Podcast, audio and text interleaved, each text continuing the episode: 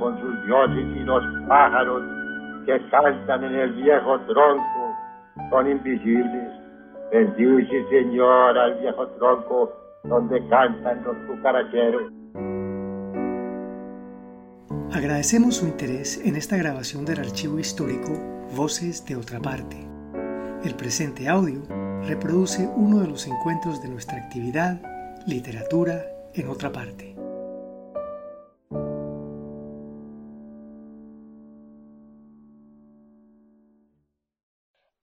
Es un proyecto ganador de la convocatoria Unidos por la Vida 2020 del Instituto de Cultura y Patrimonio de Antioquia y la Gobernación de Antioquia. Presentación del libro Fútbol desde la tribuna de Beatriz Vélez. Introducción a la autora y su obra por Jorge Eduardo Núñez. Casa Museo, otra parte, jueves primero de septiembre de 2011. Vamos a darle curso a esta reunión. Yo les quiero proponer esta dinámica para la presentación del, texto. Hablar un poco del pretexto sea, los acontecimientos que se dieron antes de la publicación del libro, hablar del texto mismo y finalmente del post-texto, que ha pasado después del texto. Entonces, con esa línea, eh, para tratar de evacuar esto normalmente en un tiempo que no va más allá de un primer tiempo en un partido de fútbol que son 45 minutos. El pretexto. Primero yo, antes de empezar, quiero decirle que el libro me cautivó. El libro me atrapó. El libro me enamoró. Y luego voy a confesar que aspiro a que con la presentación que vamos a hacer ustedes queden enamorados de esa portentosa obra que hizo Beatriz. Cuando yo leí el texto por primera vez, Beatriz, en alguna de las páginas del mismo, contaba que la aparición de este texto obedeció como a un problema de tipo familiar. La pasión de su esposo por el fútbol era tan fuerte y tan creciente que empezó a penetrar el tiempo y el espacio de la cotidianidad de la pareja. Y eso no solamente le ha pasado a ellos, sino a muchos. Cuando el deporte empieza a meterse la caja, entonces ya no está pendiente uno del partido, de la camiseta, de los comentarios. Fue una invasión. Yo creí que esa había sido como el, la motivación del texto. Luego en la conversación que sostuvimos sobre el mismo, me comentó una anécdota que siendo ya profesor en la Universidad de Antioquia, en algún momento decidieron modificar el calendario de actividades con ocasión de un campeonato. Entonces ya no era solamente el conflicto de pareja, ya había algo más. Pero en la misma conversación y en el mismo texto aparece otro sobre cómo su hermano menor desde niño vivía apasionadamente el texto. Beatriz tiene esas vivencias hace como 30 años atrás y se va para Europa. Y ahí sí la historia la sigue. ¿Usted cómo fue que nació el libro? Bueno, gracias a como, por el regalo, como lo, lo, nombró Jorge muy acertadamente, de la presencia de ustedes en esta invitación a un conversatorio que yo espero, esperamos los dos porque ya nos hemos, hemos conversado un poco sobre esto, va a ser muy grato y va a ser sobre todo como un intercambio. Efectivamente voy a hacer unas cuantas precisiones a este pretexto. La primera es que yo le propuse a Jorge efectivamente fuera mi interlocutor en este conversatorio porque me pareció un extraordinario lector. Y esto no es un asunto de mutuo elogio. No es que a él le pareció el libro extraordinario y a mí él me pareció un, extraordinario lector, sino que esa es una realidad constatada por ambos, ¿cierto? Es lo que uno llama afinidades selectivas que en algún momento la vida generosamente nos ofrece que alguien se nos cruce en el camino así. Entonces, en mi camino de escritora se cruzó Jorge, que me pareció un excelente lector, por las observaciones que hizo a mi libro. El libro que ya había sido pues leído por otras personas fue la primera vez que alguien fue digamos tan preciso en muchas cosas que eran muy profundas para mi sensibilidad de escritora y para mí fue como una cosa, una revelación digamos única. Entonces, mm, bueno, esa fue la razón, efectivamente, entonces, de haberle solicitado que viniera a conversar con nosotros y estoy muy feliz de que lo hubiera aceptado. Yo espero entonces, lo reitero, de que va a ser una discusión muy amena entre todas y todos. Eh, con relación a datos, pues digamos un poco más precisos de mi historia, sí, efectivamente el fútbol, yo creo que muchas personas lo hemos vivido, tanto mujeres, en el caso de tener pues digamos hombres amantes del fútbol, como hombres que viven con otros hombres cuando sus hermanos, por ejemplo, no aman el fútbol y otros lo, lo aman. La saturación de información sobre fútbol es un fenómeno que todos y todas podemos constatar y frente a lo cual ha habido, pues, digamos, eh, actitudes de resistencia en muchas sociedades. Incluso en Colombia, yo lo recibí, pues, tuve esta información recientemente y con mucho beneplácito lo confieso. Hay una organización de jóvenes, jóvenes digo, personas entre 30 y 40 años, que se llaman hinchas por la paz y tienen la idea, el propósito de generar lo que se llamaría una masa crítica frente al fútbol, cuando, estamos hablando de masa crítica nos referimos a gente que es capaz de poner, digamos, en duda ciertas eh, realidades del fútbol que se imponen sin que haya mucho cuestionamiento, como es esa de la sobresaturación de información, que lo vemos pues que los partidos y los goles se repiten una y dos veces y cada vez los noticieros de televisión le dedican más eh, espacio al tema deportivo y al tema de fútbol en particular que a noticias pues digamos importantes para la misma sociedad y la política.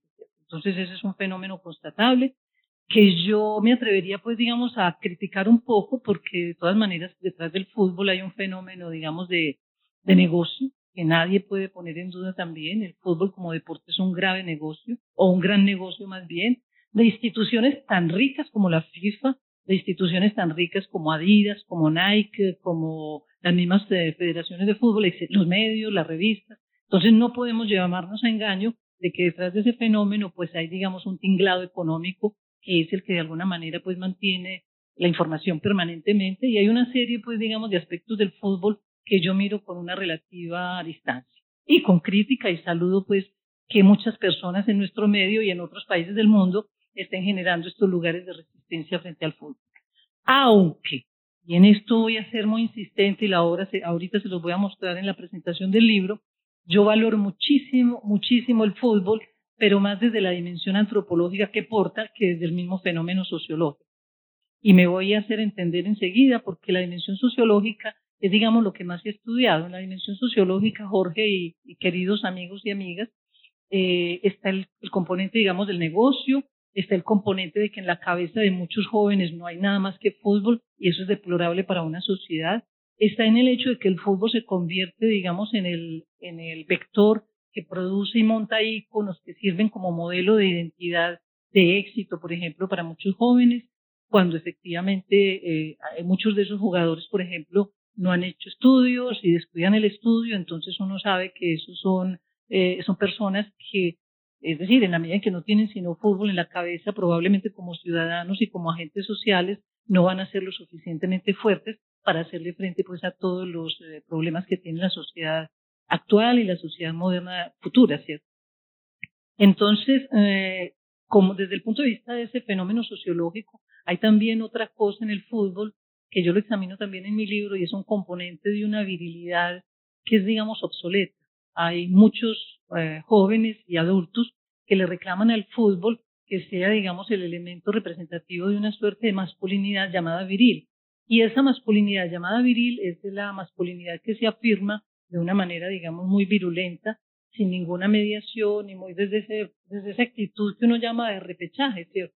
De quién sos vos y mirándolo pues así como con desdén. Eso me parece a mí que es peligroso fomentar, digamos, estos componentes duros del fútbol porque terminan por opacar los componentes blandos que vamos a ver tienen que ver más con esa dimensión antropológica que es la que yo trabajo en, mi libro. Entonces, mmm, con relación pues a ese pretexto que estábamos narrando, efectivamente cuando yo llegué aquí, hay incluso muchas personas que me hablaban de las viudas del fútbol. Es la primera vez que yo escuchaba esa expresión, ¿cierto? Y son mujeres que se han sentido efectivamente abandonadas porque eh, los hombres están muy alienados, digamos, por el fútbol. Y ese es un fenómeno pues que hay que mirar, digamos, con un sentido relativamente crítico. Y los otros aspectos es que la vida cotidiana efectivamente pues eh, me llevó a mí a estudiar el tema del fútbol en la medida en que yo siendo profesora de ciencias sociales y humanas, practicaba actividades deportivas. Yo no jugaba fútbol, pero era deportista. Y en, digamos, en la tradición histórica de nuestra sociedad se ha visto con mucho desdén las personas que se dedican al deporte porque se dice que lo único que hacen es sudar, mientras que los otros se ha exaltado es el espíritu, digamos, el pensamiento, y el pensamiento aparentemente no tendría nada, nada que ver con el cuerpo, ¿cierto? Y el fútbol y los deportes en general consultan más, pues, digamos, la capacidad corpórea que tenemos. Entonces, yo siendo de todas maneras una profesora de universidad, practicaba deporte en una época en que no, no era muy frecuente y eso me llevó entonces a percibir y a tener, digamos, condiciones para poder examinar esa dimensión, digamos, antropológica del fútbol, que ya inmediatamente en lo que se llama el texto, que es la segunda parte de nuestro conversatorio, vamos a mirar. Bueno, usted mm, se los adelantó. Hay algo que es muy bello, que es que un hombre hable de fútbol, digamos, es normal. Que vibre con él, igualmente normal. Solo hasta hoy, hace cerca de media hora, ella me contaba aquí en la cafetería que en una época en la universidad, estamos hablando de finales de los 60, comienzo de los 70, ella iba a hacer deporte a la, a la cancha. Hace media hora nos contaba eso. Entonces le decía, ahora ya encuentro una de las claves para uno poder escribir tan bello libro. Es que ella sabe qué es sudar. Sabe que es el sol cayendo como una canícula en la piel. Sabe que es un pique, que es el movimiento acesante que es la respiración. O sea, en el cuerpo había venido construyendo ello la base para luego detenerse a mirar un hecho que para muchos hombres y mujeres, ¿cómo empieza a participar en ti el cuerpo para poder detener la mirada en ese fenómeno? ¿Cómo, cómo fue eso? Porque eso se viene de las entrañas, me. Eso no fue que un día te pusieron una tesis para coger un tema, sino que solamente me medían que sabías de la vibración, del cuerpo, del músculo, del nervio. ¿Cómo fue esa experiencia? Sí, como les decía, en la Universidad de Antioquia, como en todas las universidades, siempre funcionó mucho el esquema de que por un lado el espíritu y por otro lado el cuerpo. Si quien se ocupa del espíritu es desdeñoso del cuerpo. Esto pues hasta muy recientemente comienza a quebrarse, pero eso fue lo que siempre primó, digamos, en la sociedad, eh, en la vida comunitaria de la universidad, porque la universidad se suponía que era una institución para el cultivo del espíritu y, y eventualmente para el cultivo del cuerpo, pero en actividades, digamos, un tanto viriles, como por ejemplo las artes marciales, cuando había la banda de guerra en un principio, y luego cuando había, digamos, elecciones deportivas que representaban a la universidad. Pero quienes estábamos en las facultades, digamos, de pensamiento, que no eran el Instituto de Educación Física, mirábamos con mucho desdén en general. Yo, porque fui de alguna manera un tanto rebelde también, yo soy hija de mayo del 68 sin duda, que ya se empezaron a quebrar muchos esos, esquemas y porque yo siempre tuve una, conexión, digamos, muy directa con el soma, por hablar pues del cuerpo, hacía deporte, ¿cierto? Pero no era lo corriente, la gente no hacía deporte, la gente iba a almorzar más bien al mediodía a su casa, me acuerdo por ahí en los años entre los 70 y 80, yo acostumbré a quedarme al mediodía haciendo deporte. Entonces, como lo dice Jorge, yo pude encontrar, digamos, como en, en las imágenes de la materia, cuando hablo de imágenes de la materia, que en el libro hay una insistencia en este tema, estamos hablando de las imágenes que nos, que nos remiten a la corporeidad, ¿cierto?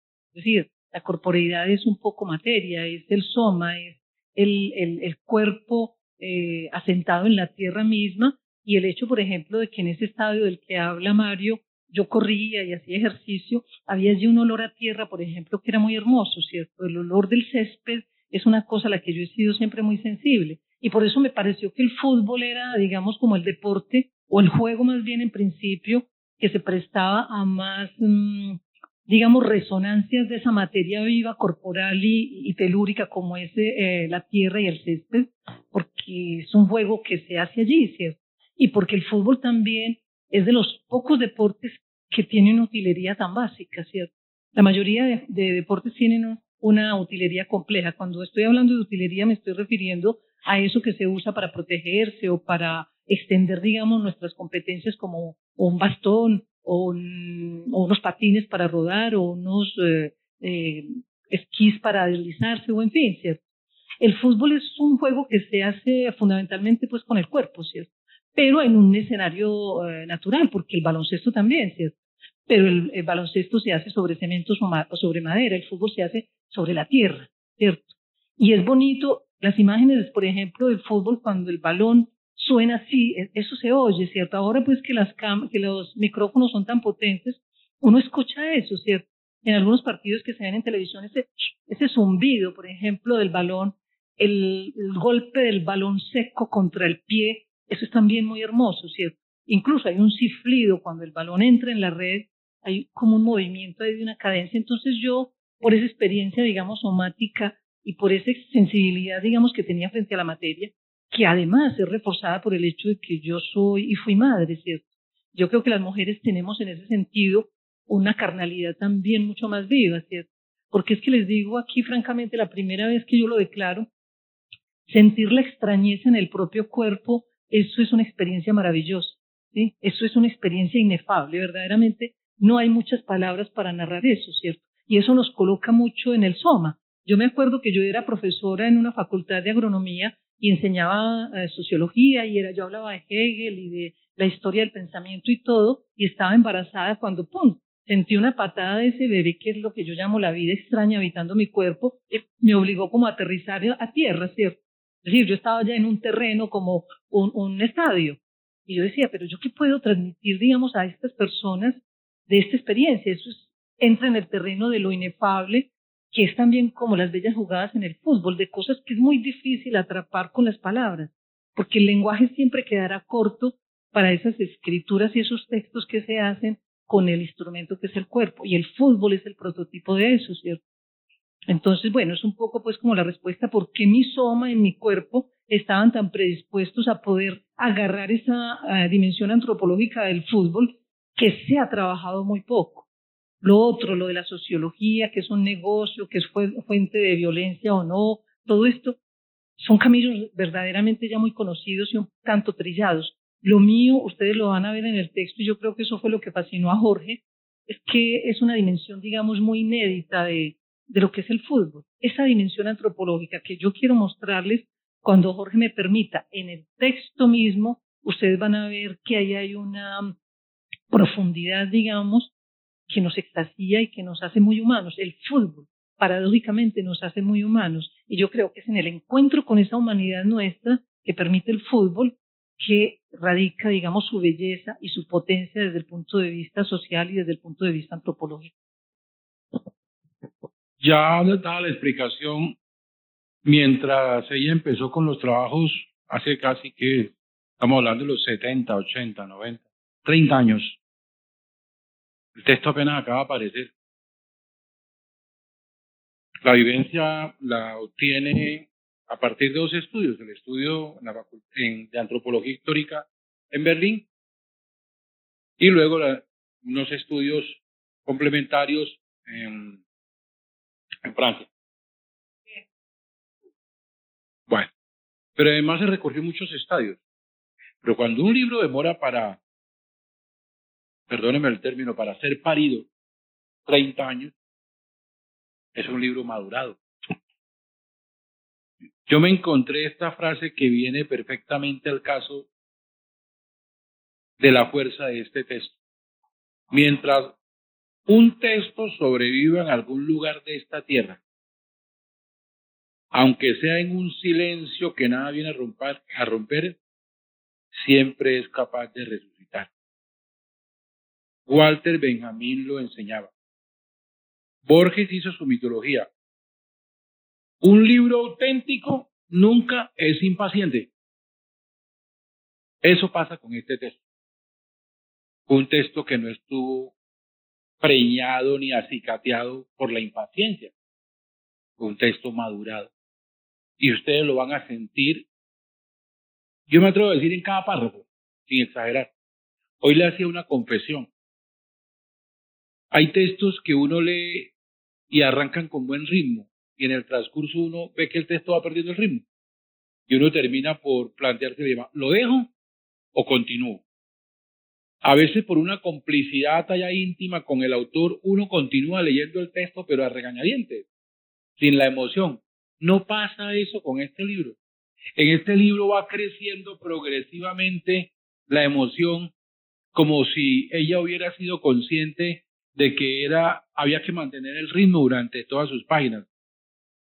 Y me dice, sí, Jorge, usted lo, lo vio porque así sentí yo el libro. Cuando empecé a escribir, el libro me producía casi que taquicardia. ¿Cómo fue esa experiencia de sentir la construcción del libro desde el cuerpo? Sí, lo que pasa es que yo eh, empecé, digamos, yo fui víctima de esa extrapolación entre alma y cuerpo, o entre espíritu y materia, pues, de la tradición. Pero cuando yo empecé a vibrar y a sentir que yo leía y que era el corazón el que batía, me di cuenta de que el entendimiento no era un asunto de la cabeza, sino de todo el cuerpo. ¿Me entienden? Yo leí textos muy serios, como por ejemplo le hablé a Jorge de una carta que escribe Teodoro Adorno sobre Walter Benjamin a propósito. Son dos intelectuales alemanes, los más, digamos, racionales del mundo, pero la fuerza del lenguaje es tan potente que cuando yo leí una primera vez mi corazón latió fuertemente y volví a leer y la emoción iba como en creciendo.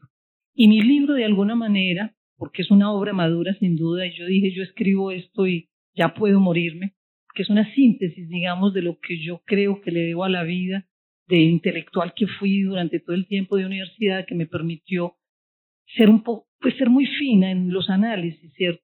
El libro es fino, el libro no es, no, no son pinceladas gruesas, son pinceladas finas, ¿cierto? Porque yo lo que quiero es provocar casi que una réplica de lo que pasa también en un partido. Un partido es de fútbol, es una emoción sostenida, ¿cierto?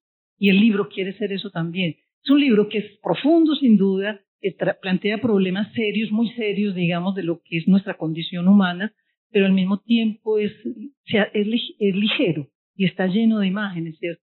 Porque yo quería que, el libro fuera como es también un partido de fútbol y como es eso que yo sentía cuando leía, por ejemplo, y, continúo a leer, ¿cierto? Las imágenes que nos arroban, ¿cierto? Hay imágenes, hay imágenes literarias que nos arroban, ¿verdad? Hay autores y autoras que nos arroban con lo que dicen porque el lenguaje siempre pretende, digamos, agarrar la realidad y, nombrarla de la mejor manera posible y ahí hay un gran esfuerzo, como hay también un gran esfuerzo en hacer un bello pase o en hacer un buen gol, ¿cierto? Y una bella jugada. Y como hay un esfuerzo, pues también en querer comprender lo que alguien nos propone como lectura de una realidad y cuando hay esa resonancia y tú descubres que el autor consigue las palabras para nombrar esa realidad, hay como un encuentro de nuestra humanidad y uno dice, gracias por haberme mostrado esto, ¿cierto? Eso me parece que es lo sagrado que tiene también el juego, el fútbol en particular, pero el juego en general. El juego en general tiene razones filosóficas muy profundas. Jugar es muy importante para los humanos, ¿cierto? Incluso es más importante que producir. Jugar es lo más importante que nosotros hacemos. Y hay un profundo sentido filosófico en el jugar porque eso es lo que estaría más cerca de la obra de arte. Es un placer que se consume en sí mismo. Eso no es como la obra de arte, eso no es un placer utilitario. Uno juega para jugar, para pasar bien, para estar feliz, para encontrarse con muchas de las dimensiones de nuestro ser, profundas y abisales, ¿cierto? Entonces el jugar es un acto gratuito de la belleza como la belleza. Vamos a entrar ya a la segunda parte que es el texto mismo. Cuando hablamos por primera vez, Beatriz, sobre el texto, yo le decía que en la primera lectura que hice el texto aprendí algo y es que le dije, mire Beatriz, uno termina de leer ese texto y ya uno nunca más mira fútbol, da un paso más, ya va a ver, porque mirar es un acto desprevenido. Con el texto uno termina por ya detenerse en eso que es tal vez el logro más importante que ha tenido Beatriz en el desarrollo del trabajo, que es la contradicción existente entre la mano y el pie. E, eso es lo que pasa, es donde al pie se le prescribe y a la mano se le proscribe, ¿cierto? Es decir, es una, es la antítesis que hay en el texto. Entonces le decía, ya uno va a ver algo que nunca había visto. Ella dice, hay jugadas inéditas que nunca más se podrán volver a repetir en el partido. Salvo pues con los medios de televisión le permiten a uno mirarlo. Pero, por ejemplo, cuando un jugador Messi, bueno, Maradona, lo que sea, ya va a tener imágenes ahora aquí de, jugadas fundamentalísimas en la historia del fútbol. El juego es eso, es la presencia del asombro, de lo inédito, de lo inesperado, de la cabriola que rompe el hechizo y la línea original de una mirada. Dice, tú con este libro les enseñas a la gente a ver fútbol, ya disfrutarlo no simplemente como un momento fugaz, sino como todo un goce estético. Lo otro que le dije fue, normalmente uno sabe que un ensayo es un texto con una estructura fría, llena de sustantivos abstractos, de análisis muy lógicos, y, y no siempre leer ensayos es, es una garantía de que uno lo va a terminar de un solo tirón. Cuando uno lee este texto, uno se encuentra con algo que es supremamente novedoso. Es un ensayo decorado oportunamente con adjetivos sustraídos fundamentalmente de la poesía, que hacen que el libro sea bello en su lectura. O sea, uno en el libro no solamente va aprendiendo, sino que va disfrutando. Eso siente uno en la textura de, del libro. Y entonces yo le dije, ¿cómo, ¿cómo lo logras?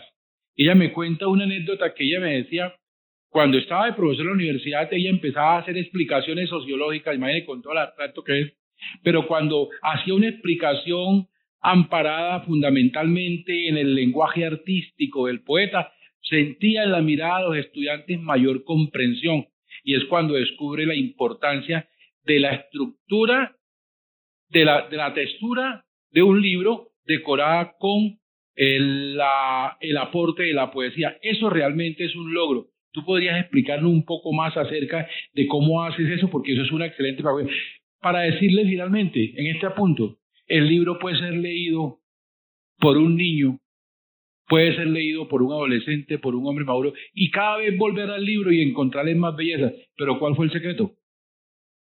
El secreto es ese, ponerle emoción, digamos, al intelecto. Pero yo quisiera, Jorge, que pasáramos ya directamente, si tú lo permites, a mirar un poco cuáles son los fundamentos, digamos, de este libro. Pero como uno no se puede quedar, ¿qué tal si les digo, cómo les parece este subtítulo del texto refiriéndose al penalti? Un coito sin euforia. ¿Cómo le parece el logro? Y ella lo toma de un periodista español, Vicente Verdú, que lo repito porque es una maravilla.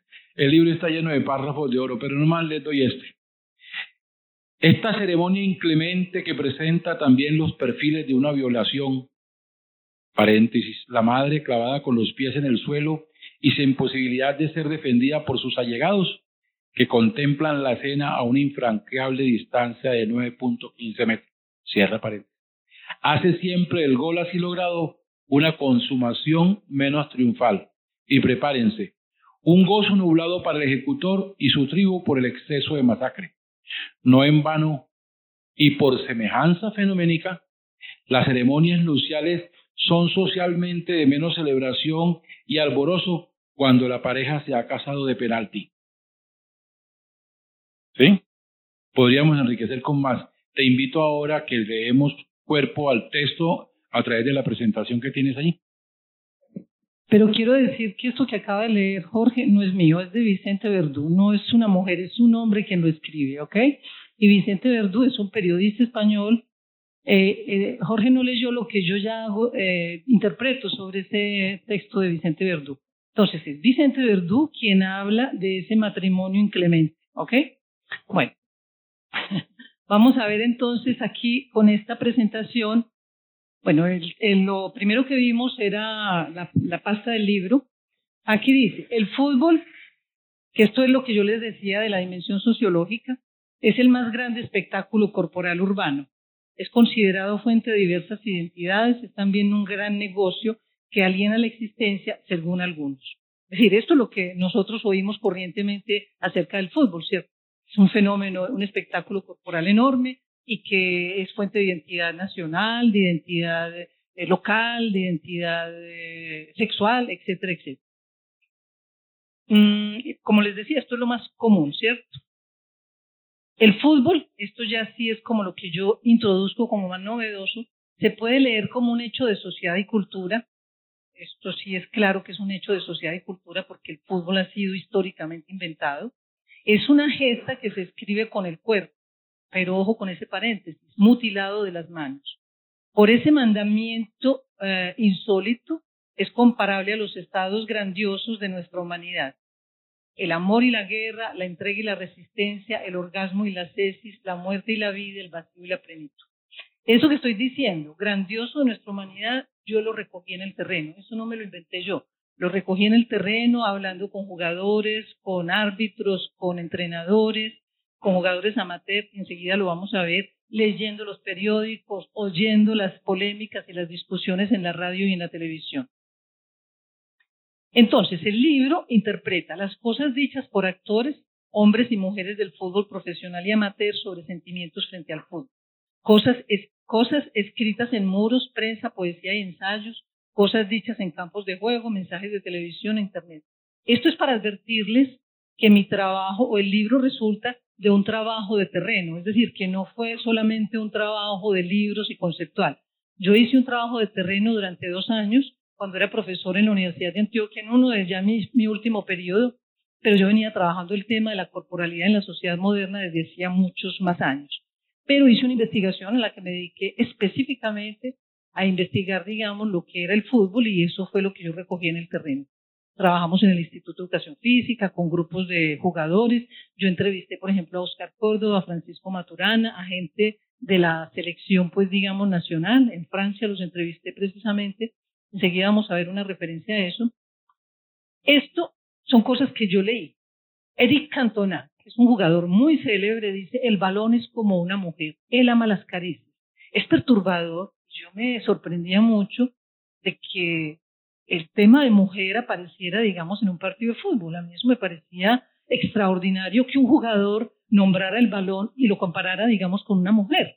Entonces eso fue lo que suscitó el que yo hiciera como una especie de arqueología. Cuando digo arqueología es que uno toma lo que hay en la superficie y comienza a fondear, a fondear para ver cuáles son los fundamentos que desde el punto de vista de las ciencias sociales pueden sostener esta, esta afirmación como esta otra, por ejemplo. Iván Zamorano, marcar un gol es como tener un orgasmo, algo tan fascinante que, que cuesta explicar. Y Hernán Crespo, después del gol al Manchester United, dice, este gol ha sido mejor que un orgasmo acuérdense de la mano de Dios, lo del sentido casi sagrado pues del fútbol. Entonces, miren esto que me parece que remata claramente la cosa. Esto es un poema que lo escribió Ignacio Copani, que es un ring y hincha del River Plate, y es un cantante también, y que ha servido de matriz para que en toda América Latina se coja esto y se cante en todas partes. Es la canción que se llama Dame fútbol, quiero fútbol, que escuchamos a menudo en la radio. Dame fútbol, quiero fútbol. ¿Cómo vas a saber lo que es amar si nunca te hiciste hincha de un club? Yo suprimí el cómo vas a saber y la respuesta si nunca. Entonces, por coger las categorías más importantes. Amar lo que es el placer, lo que es la solidaridad, la poesía, la humillación, la amistad, el pánico, morir un poco, el arte, eh, lo que es la música, lo que es la injusticia, lo que es el insomnio, pero rematan con lo que es la vida si nunca jugaste al fútbol. Quiere decir que quienes no han jugado al fútbol no saben lo que es la vida. Entonces a mí me parece que esos eh, extremos, esos excesos son muy bellos, pero miremos esto.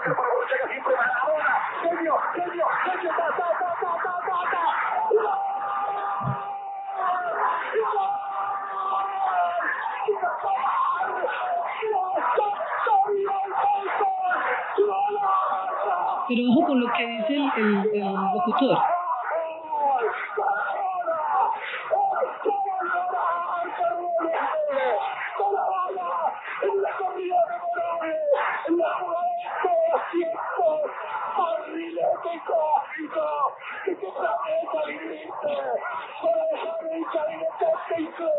para que el país se muy apretado, gritando por Argentina, Argentina, Inglaterra cero, Diego, Diego, Diego Armando Maradona, gracias Dios por el fútbol, por Maradona, por esas lágrimas, por este Argentina 2. Inglaterra 0. Bueno, hay que ser insensibles para no conmoverse con esta emoción, verdaderamente, ¿cierto? Pero la pregunta es, ¿cómo es posible que esta jugada arranque esas emociones tan profundas?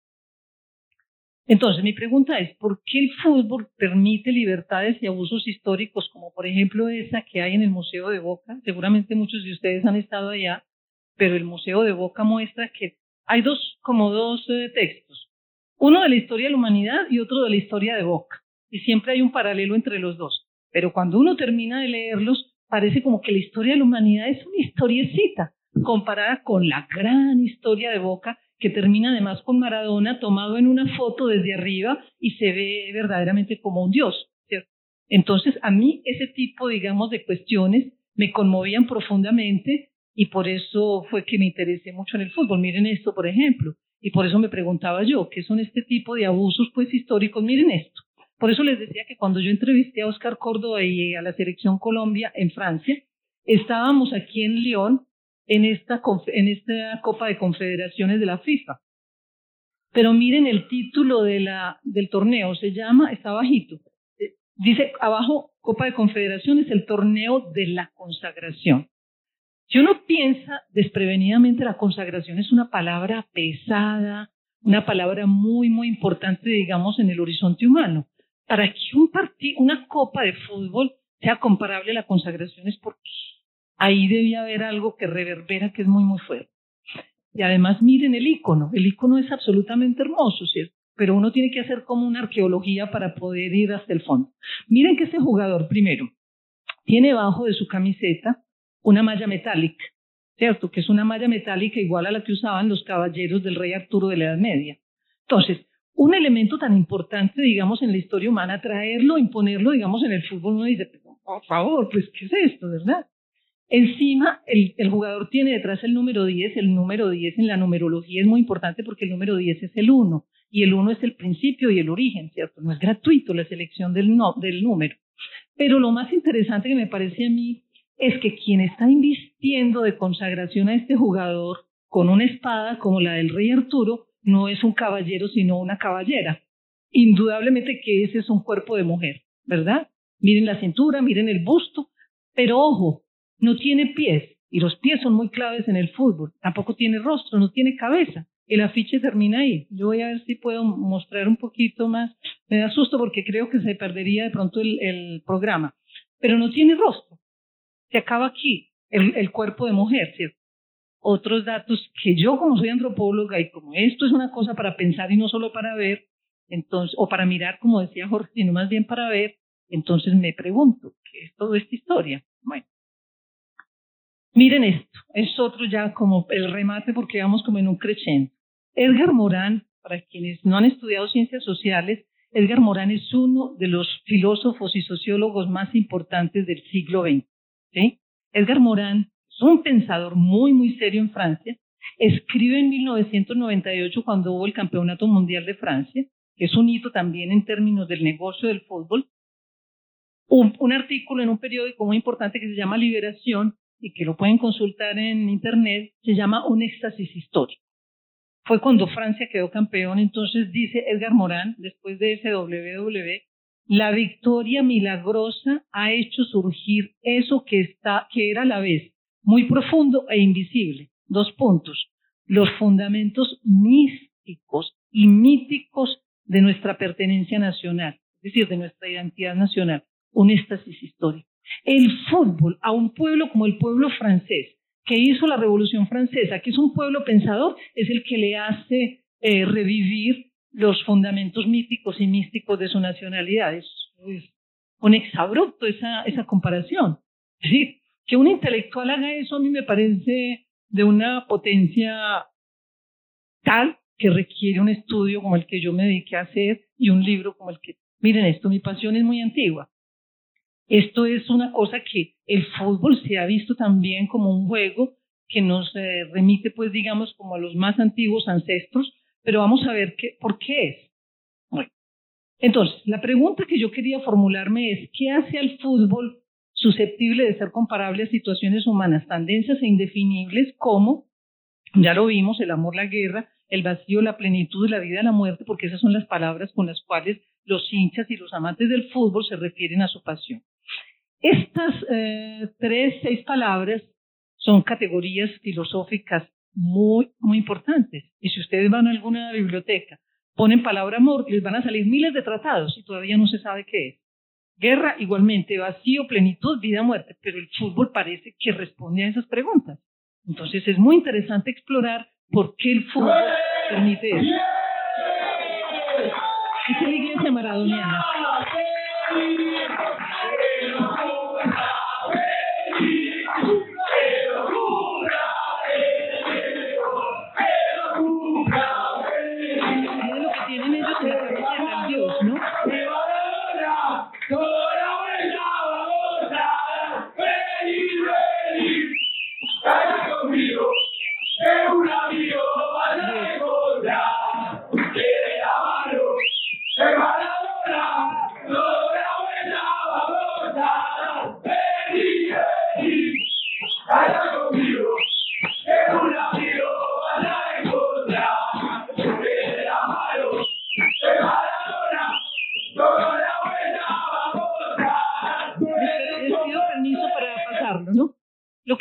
Mostrar cómo Maradona y sus acciones han dado lugar a crear esa iglesia maradoniana, eso también es una exageración.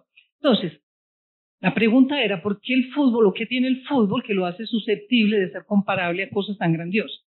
Entonces yo digo, los por qué forman un campo sociológico y otro antropológico y los tres capítulos del libro que son Fútbol, un insondable universo, Marte y Eros en el juego y virilidad. El capítulo más importante de mi libro es ese que se llamaba Marte y Eros en el juego porque el fútbol efectivamente es eso. Es una guerra, del fútbol se ha dicho que es una guerra sin armas, pero al mismo tiempo es una fuente de un placer que llega a ser nombrado como un placer sexual, cuando Zamorano habló y cuando se ha hablado de orgasmos y todo eso. Y Zamorano lo dice, pero lo dijo también un autor tan serio como Eduardo Galeano. Eduardo Galeano es una persona que en América Latina y en el mundo entero tiene mucho prestigio por ser un, un autor muy serio. Él habla también en su libro de Fútbol a Sol y Sombra del orgasmo y dice claramente el gol es el orgasmo del fútbol. Cuando yo leí esto, yo me sorprendí mucho porque yo no esperaba que en una actividad que es fundamentalmente masculina y donde son fundamentalmente hombres los que más gozan con el fútbol, se pudiera hablar de orgasmo. Eso me sorprendió enormemente y por eso fue otro incentivo para continuar haciendo esa arqueología del fútbol. Mi hipótesis. Mi hipótesis fundamental que yo desarrollo pues muy lentamente porque esto es un trabajo lento, es que el mandato del fútbol lo hace muy potente. Y el mandato del fútbol es el único juego que opone el pie a la mano en la conducción de un balón. Eso es lo que hace el fútbol. Es el único que hace eso, oponer la mano al pie en la conducción de un balón y en la producción de efectos estelares con este balón y yo digo, ese mandato es demencial y viola leyes humanas y físicas básicas. Y les voy a decir por qué. Primero, porque la mano y el pie son dos órganos que se complementan en la vida diaria. Nosotros nos apoyamos en ambos órganos en la vida diaria, ¿sí o no? Se ayudan, son órganos que cooperan, pero no solamente en la vida diaria, en la vida diaria cooperan porque es que en el proceso de hominización, es decir, de nuestra evolución hacia eso que somos actualmente, animales bípedos, sino en cuatro patas, esos dos órganos han sido cooperantes. Cuando los pies nos ponemos en situación, digamos, bípeda, las manos se liberan, ¿cierto? ¿Verdad? Eso lo sabemos, pues, digamos, por la historia de la evolución. Al liberarse las manos, ellas van desarrollando una motricidad muy, muy fina que está íntimamente relacionada con el desarrollo del pensamiento. Y el desarrollo del cerebro también está relacionado con esa posición bípeda. Pero ojo, esa posición bípeda nos lleva a dos cosas que son muy importantes en el orden humano y es el podernos mirar a la cara. Somos los animales que más nos miramos, digamos, a la cara, ¿cierto? Y para nosotros la cara del otro y la mirada del otro son esenciales en lo que es nuestra condición humana. Es decir, ninguna otra persona o ningún otro animal fuera de un humano nos devuelve la humanidad que nosotros estamos reclamando. Y eso es lo que se llama la comunicación, ¿verdad? Entonces, esa posición bípeda ha sido una posición, digamos, muy importante de la evolución de, andar sobre los pies y de ayudarnos con las manos. Somos también los únicos animales que hacen ese coito frontal, ¿cierto? Mirándonos a la cara, o no mirándonos, pero el rostro del otro está allí. En todo caso, la posición bípeda ha sido muy importante para la historia de la humanidad y la posición bípeda ha consultado la utilización de las manos. Entonces, el fútbol, al poner en oposición estos dos órganos, verdaderamente va contra todas las leyes, digamos, de la, de la evolución y de la naturaleza. Y encima lo hace para controlar un balón, que nadie puede llamarse engaño, pero un balón es la incertidumbre total. Si hay algo incierto es un balón, porque uno lo lanza aún con la mano y nadie puede predecir el camino que va a tomar un balón. No se puede predecir, el, el balón es la incertidumbre, es la libertad absoluta. Y los pies no tienen nunca jamás la motricidad suficiente para atraparlo, ¿cierto? Los pies son mucho menos hábiles que la mano, no tienen esa posición de agarre. Y encima los pies tienen que estar también sosteniendo al jugador que controle el balón con su pie. Entonces, el mandato del fútbol está exigiendo al jugador unas, eh, eh, digamos, exploraciones tan grandes de las potencias de su cuerpo que le permitan, digamos, controlar ese desequilibrio que naturalmente produce la inadecuación entre medios y fines. El medio es controlar un balón, el, fin es controlar un balón. ¿Con qué medio? Con los pies, no con la mano.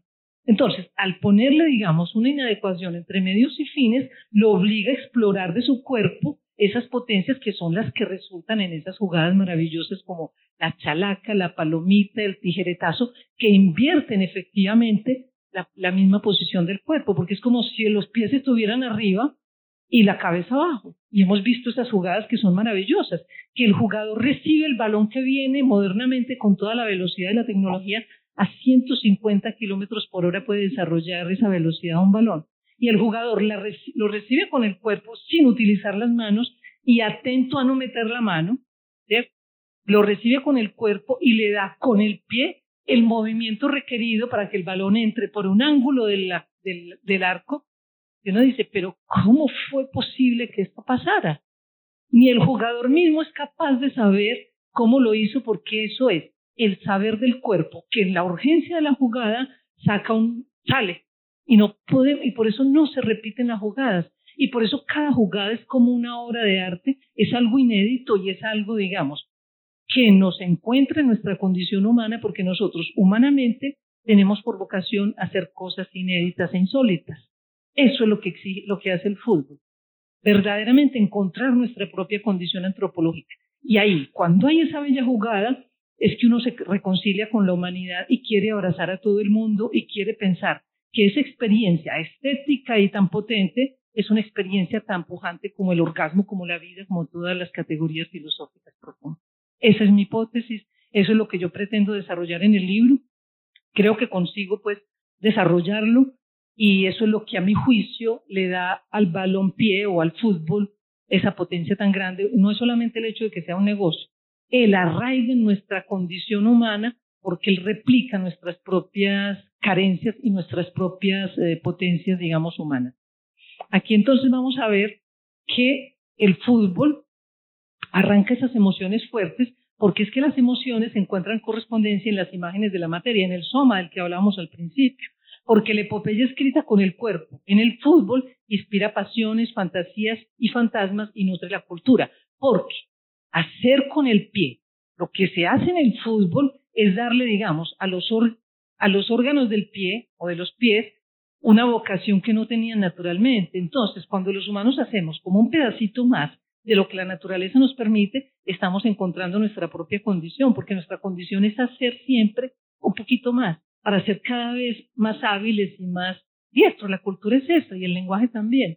Cada vez más alto, cada vez mejor, cada vez más, más profundo, cada vez más bello. Es decir, nosotros no somos animales que tenemos el saber integrado directamente en nuestro cuerpo, lo aprendemos. Nosotros somos animales de aprendizaje y nosotros mismos nos inventamos, digamos, nuestro mundo. Nadie nos lo da. Lo hemos inventado a tal punto que hemos intervenido de esta forma la naturaleza. Los humanos somos innaturales por naturaleza, porque somos seres de cultura y la cultura no es natural. La cultura es la intervención humana sobre los presupuestos de la, de la naturaleza. Por eso controlamos la enfermedad y queremos desviar la enfermedad hacia fines que nos interesen a nosotros. Por eso queremos prolongar, digamos, la juventud mediante métodos y técnicas, digamos, corporales. Por eso queremos, digamos, extender nuestra capacidad con un bastón y con, con el, la telecomunicación ahora. Entonces los humanos somos innaturales por naturaleza porque somos seres volcados hacia la cultura y la cultura es innatural. Y el fútbol en esa medida encuentra nuestra más profunda condición humana. Entonces por eso nos regocija y nos da este placer insólito. Entonces ya aquí como para terminar, los alcances antropológicos, ya lo hablamos, de la inadecuación entre medios sin fines, impuesto por el mandato del fútbol, conlleva por la dificultad, eh, por su dificultad, una técnica de movimiento extrema y amplía el espacio vital. La resolución del mandato, envuelta por urgencia y calor del juego, excita potencias creativas y saber propio del cuerpo a quienes exhiben competencias y a quienes las ven. Todos, básicamente hombres, apelotonados en mímesis por afección y proximidad, en un espacio natural, urbano, se entregan a con frenesí. El trabajo del cuerpo pone a trabajar imaginación y psiquismo, actualizando la idea de que el cuerpo es el lugar donde el alma se decide. Ojo con esto. Aquí ya como para rematar, yo quiero referirme a dos cosas. Lo primero ya lo entendimos, porque el mandato del fútbol nos lleva, digamos, a esta creación de eh, jugadas y movimientos pues tan bellos desde el punto de vista corporal que nos hacen soñar. Lo segundo es que ese mandato está envuelto en la urgencia y el calor del juego, por mímesis, eh, eh, por mímesis afectiva, ¿cierto? Yo quiero decirle lo siguiente.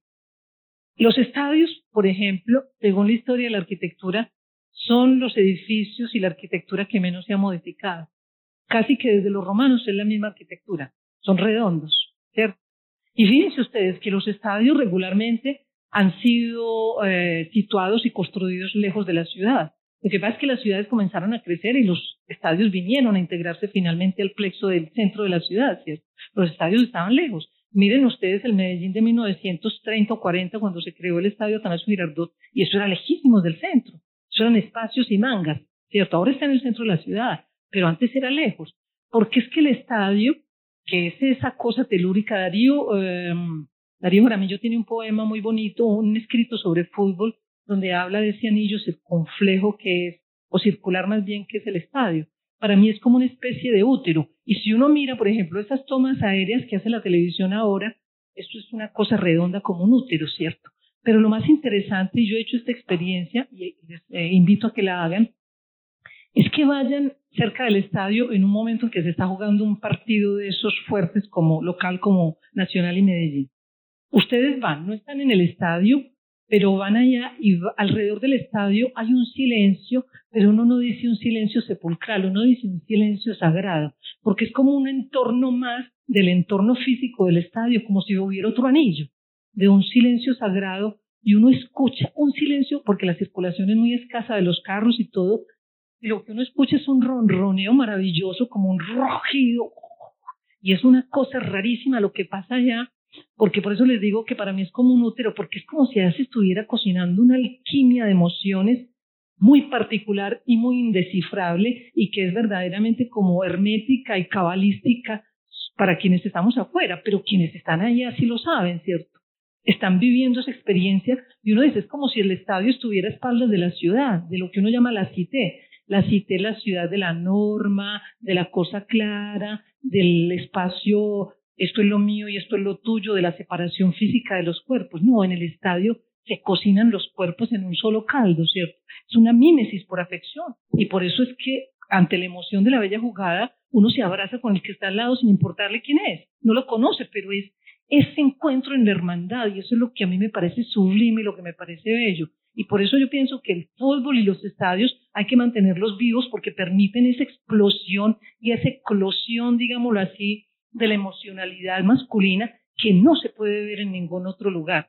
En la CITE eso está prohibido. Un hombre y otro que se abracen o se den un beso en la CITE, nadie lo tolera. Pero un hombre con otro que se abrace y se, dé, se entregue en la emoción, en el estadio hay una tolerancia para permitir eso y por eso hay que mantenerlo vivo, porque eso es bello, porque los hombres tienen necesidad también de eclosionar ahí. Y si esas pulsiones, digamos, de la psiquis que son las pulsiones de Eros y Tánatos, se cuecen allí, ahí no hay mucho peligro para la sociedad. Es más peligroso si eso se prohíbe y no tiene cauce por algún lado. Pero ojo, cuando entra ese factor sociológico, como esos machos viriles, xenófobos, racistas y que son, digamos, eh, eh, confrontadores incluso de los mismos compañeros, ¿cierto? De otros, porque usted no fue suficientemente varón, porque no le puso huevos, porque no sé qué y porque sí sé cuándo.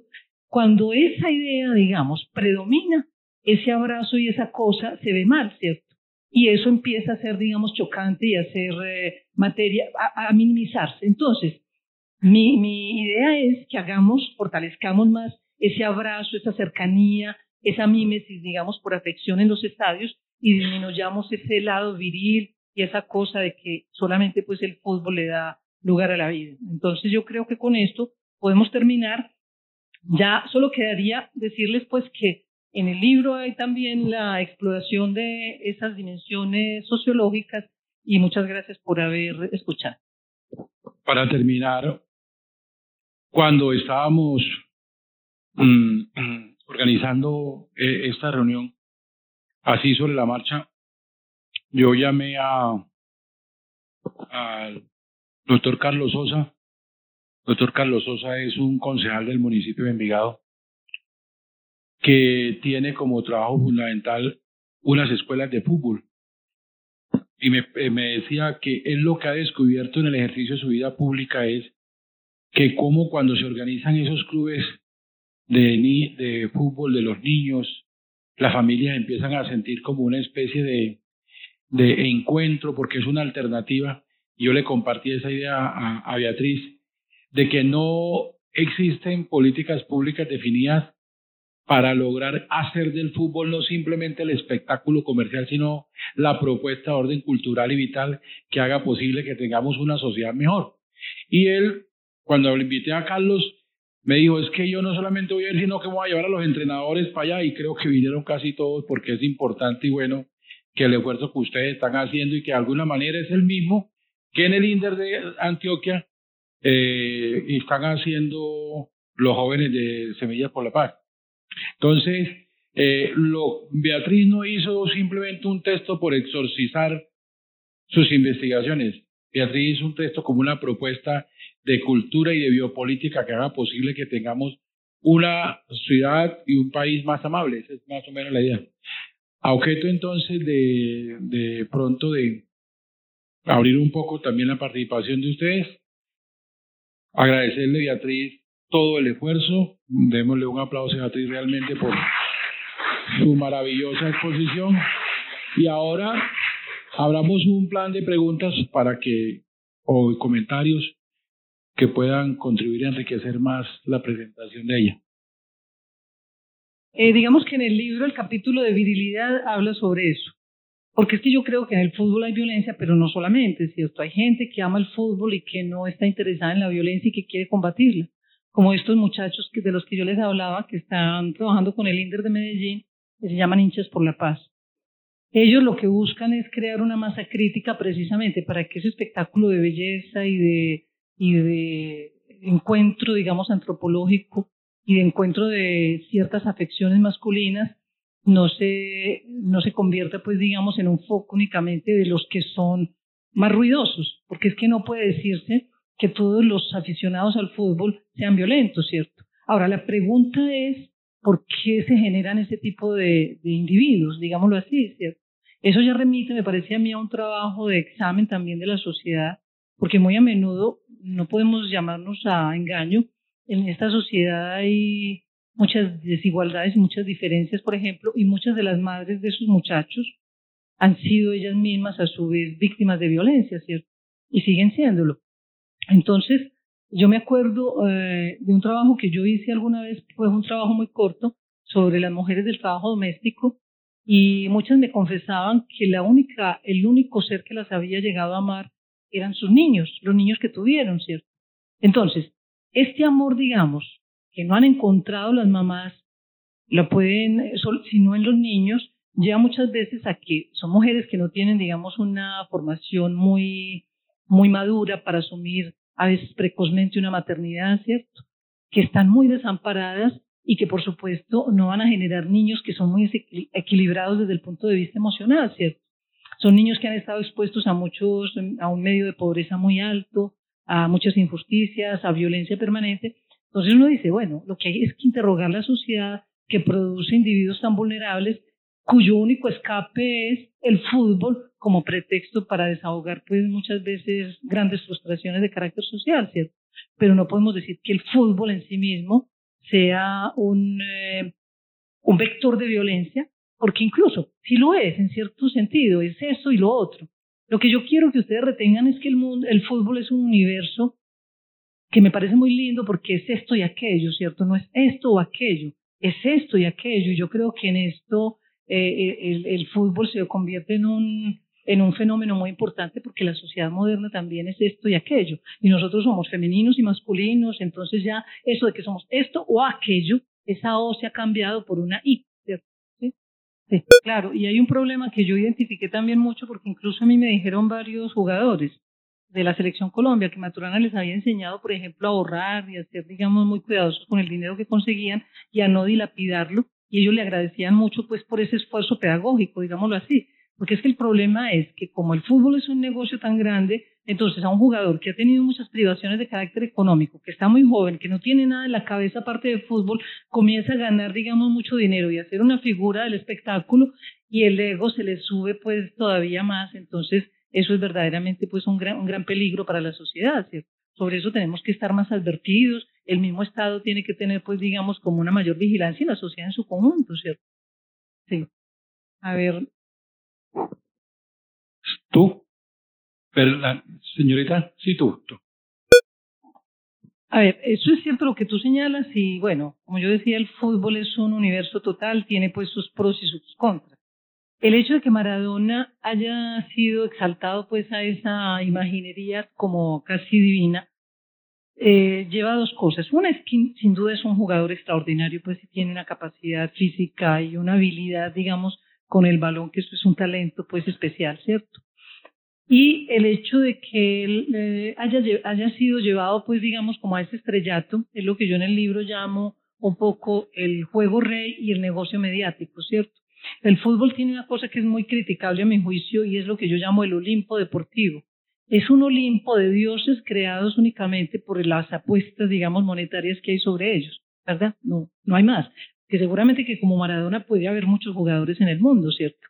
Solo que a Maradona se le exalta y se le pone, pues, digamos, como referente y gana unas cifras, pues, que son inconcebibles, digamos, mentalmente incluso, y eso hace que esos ídolos se vuelvan, digamos, casi que, que haya una brecha entre esa gente como si fueran superhéroes y, jugadores que son igualmente buenos como ellos, pero no se entiende. Ese es el hecho de que el negocio del fútbol ha penetrado, que el dinero ha penetrado el fútbol, ¿cierto?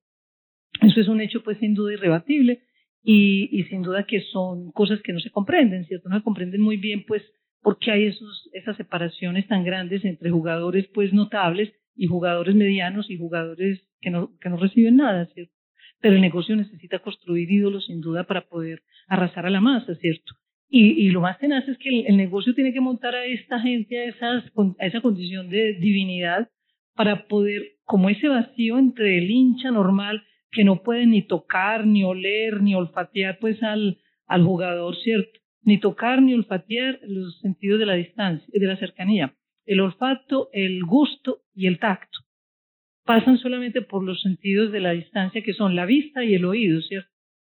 O sea, Maradona lo ves y lo escuchas, pero virtualmente. Pero entonces, como no lo puedes ni tocar, ni oler, ni sentir, entonces compras el iconito de Maradona, la imagen de Maradona, o se crea la iglesia maradoniana donde imaginariamente tú estás sintiendo como a Dios. A Dios se compra una imagen del, del San José o de yo no sé cualquier ícono y tú crees que estás en una relación pues digamos cercana con esos íconos. Yo diría que no propio del deporte, sino del juego, del juego en general. El juego es un medio, digamos, de ensoñación muy fascinante y por eso nosotros somos animales lúdicos, ¿cierto? Homo ludens, como dice Huizinga, ¿cierto? independientemente de que uno tenga o no cercanía con sus hipótesis, él señala una cosa que es muy importante y que había sido por las ciencias sociales desdeñado. El, juego y el deporte nunca se estudió con seriedad hasta por ahí en los años 75, donde Norbert Elias y otro investigador, Eric Dunning, empiezan en Inglaterra a estudiar el tema del deporte, ¿cierto? Pero siempre fue visto como con mucho desdén por las ciencias humanas. Ahora, sin duda que en la medida en que el cuerpo y toda esa digamos, capacidad de hacer cosas insólitas como es estar cerca de un toro. y, torearlo, pues digamos, con el riesgo, la medida en que eh, los toros entrañan un riesgo de muy, muy alto nivel, pues eso hace despertar todo tipo de fantasías y de pasiones. Y seguro todos los juegos estarían, digamos, en la misma órbita, como muchas otras obras del espíritu y del cuerpo, ¿cierto? Como el ballet, como la danza, como bueno. Solo que el toro no es un balón, ¿cierto? Es un, un animal vivo, ¿cierto? Es otro tipo, digamos, de, de, dinámica.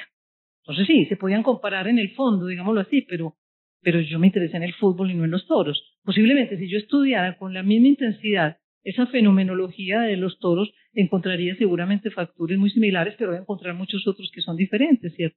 Porque el toro se juega, pues se juega con todo el cuerpo, en el fútbol se juega fundamentalmente con los pies, se controla un balón, entonces sí, se pueden comparar en un extremo pero, pero sí, como se puede comparar pues la vida de cualquier ser humano con la de otro, animales vivos. Sí, hay muchos puntos seguramente denominadores comunes entre los dos, pero hay muchas cosas que son diferentes y yo me detuve fue en las cosas diferentes, en el fútbol particularmente. Bueno, de verdad les agradecemos una vez más la presencia. Esperamos que se hayan enriquecido en lo personal y en lo intelectual sobre este gran esfuerzo. Por ahí hay algunos libritos para los que tengan interés conseguirlo. Mil gracias. Estamos unidos por la cultura.